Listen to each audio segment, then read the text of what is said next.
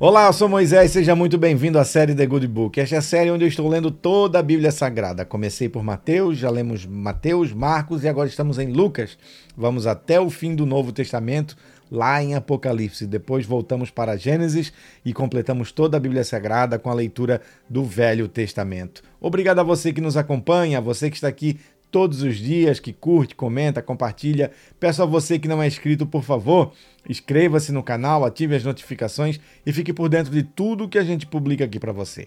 Nós também estamos nas plataformas de áudio Apple Podcast e também no Spotify. A Bíblia que eu estou utilizando para leitura é a Bíblia de Estudo de John Wesley, da Sociedade Bíblica Brasileira. Abra a Bíblia comigo, a Bíblia que você tiver aí, Lucas, capítulo de número 16, nós lemos o capítulo de número 15, a parábola da ovelha perdida, a parábola da dracma perdida e a parábola do filho perdido. No capítulo de número 16, nós começamos com a parábola do administrador infiel. Jesus disse também aos seus discípulos: certo homem rico tinha um administrador. Um dia ele recebeu uma denúncia de que esse administrador estava desperdiçando os bens deles. Então, chamando-o, lhe disse: que é isto que ouço a seu respeito? Preste conta de sua administração, porque você não pode mais ser o meu administrador. O administrador então se pôs a pensar: que farei agora que estou sendo demitido pelo meu patrão? Trabalhar na terra? Não posso. De mendigar tenho vergonha. Já sei o que fazer para que, quando for demitido, as pessoas me recebam em suas casas. Tendo chamado cada um dos devedores do seu patrão, perguntou ao primeiro: Quanto você deve ao meu patrão? Ele respondeu: Cem barris de azeite. Então o administrador lhe disse: Pegue a sua conta, sente-se depressa e escreve cinquenta. Depois perguntou ao outro: E você, quanto deve? Ele respondeu: Cem sacos de trigo. O administrador lhe disse: Pegue a sua conta e escreva oitenta.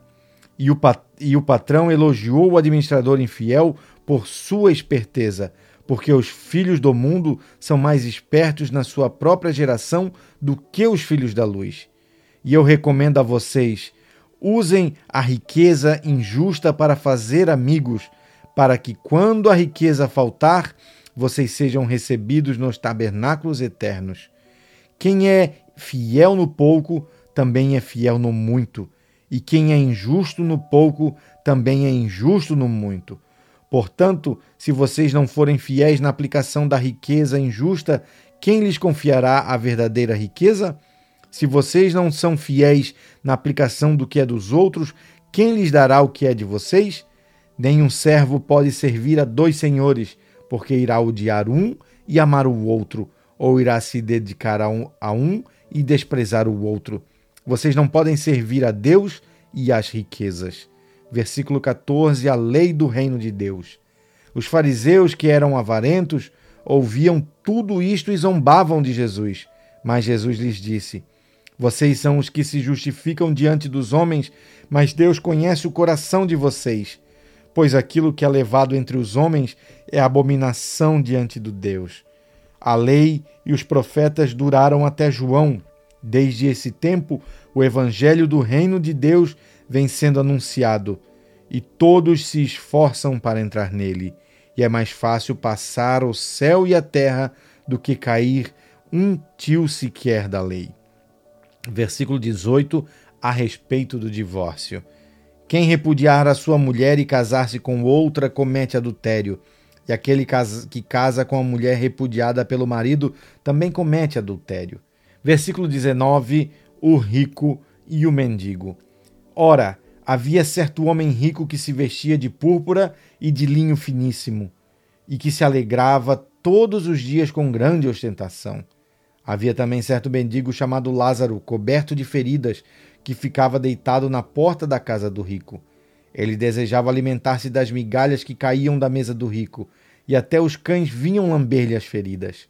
E aconteceu que o mendigo morreu e foi levado pelos anjos para junto de Abraão. Morreu também o rico e foi sepultado. No inferno, estando em tormentas, o rico, levantando os olhos, viu de longe Abraão e Lázaro junto dele. Então, gritando, disse: Pai Abraão, tenha misericórdia de mim, mande que Lázaro molhe a ponta do dedo em água e me refresque a língua, porque estou atormentado neste fogo. Mas Abraão disse: Filho, lembre-se de que você recebeu os seus bens durante a sua vida, enquanto Lázaro só teve males. Agora, porém, ele está consolado aqui, enquanto você está em tormentos. E além de tudo, há um grande abismo entre nós e vocês, de modo que os que querem passar daqui para até vocês não podem, nem os de lá passar para cá. Então o rico disse: Pai, peço que mande Lázaro à minha casa paterna, porque tenho cinco irmãos, para que lhes dê testemunho, a fim de que não venham também para este lugar de tormento. Abraão respondeu: Eles têm Moisés e os profetas, ouçam-nos. Mas ele insistiu: não, pai Abraão, se alguém dentre os mortos for até lá, eles irão se arrepender. Abraão, porém, lhe respondeu: Se não ouvem Moisés e os profetas, também não se deixarão convencer, mesmo que ressuscite alguém dentre os mortos.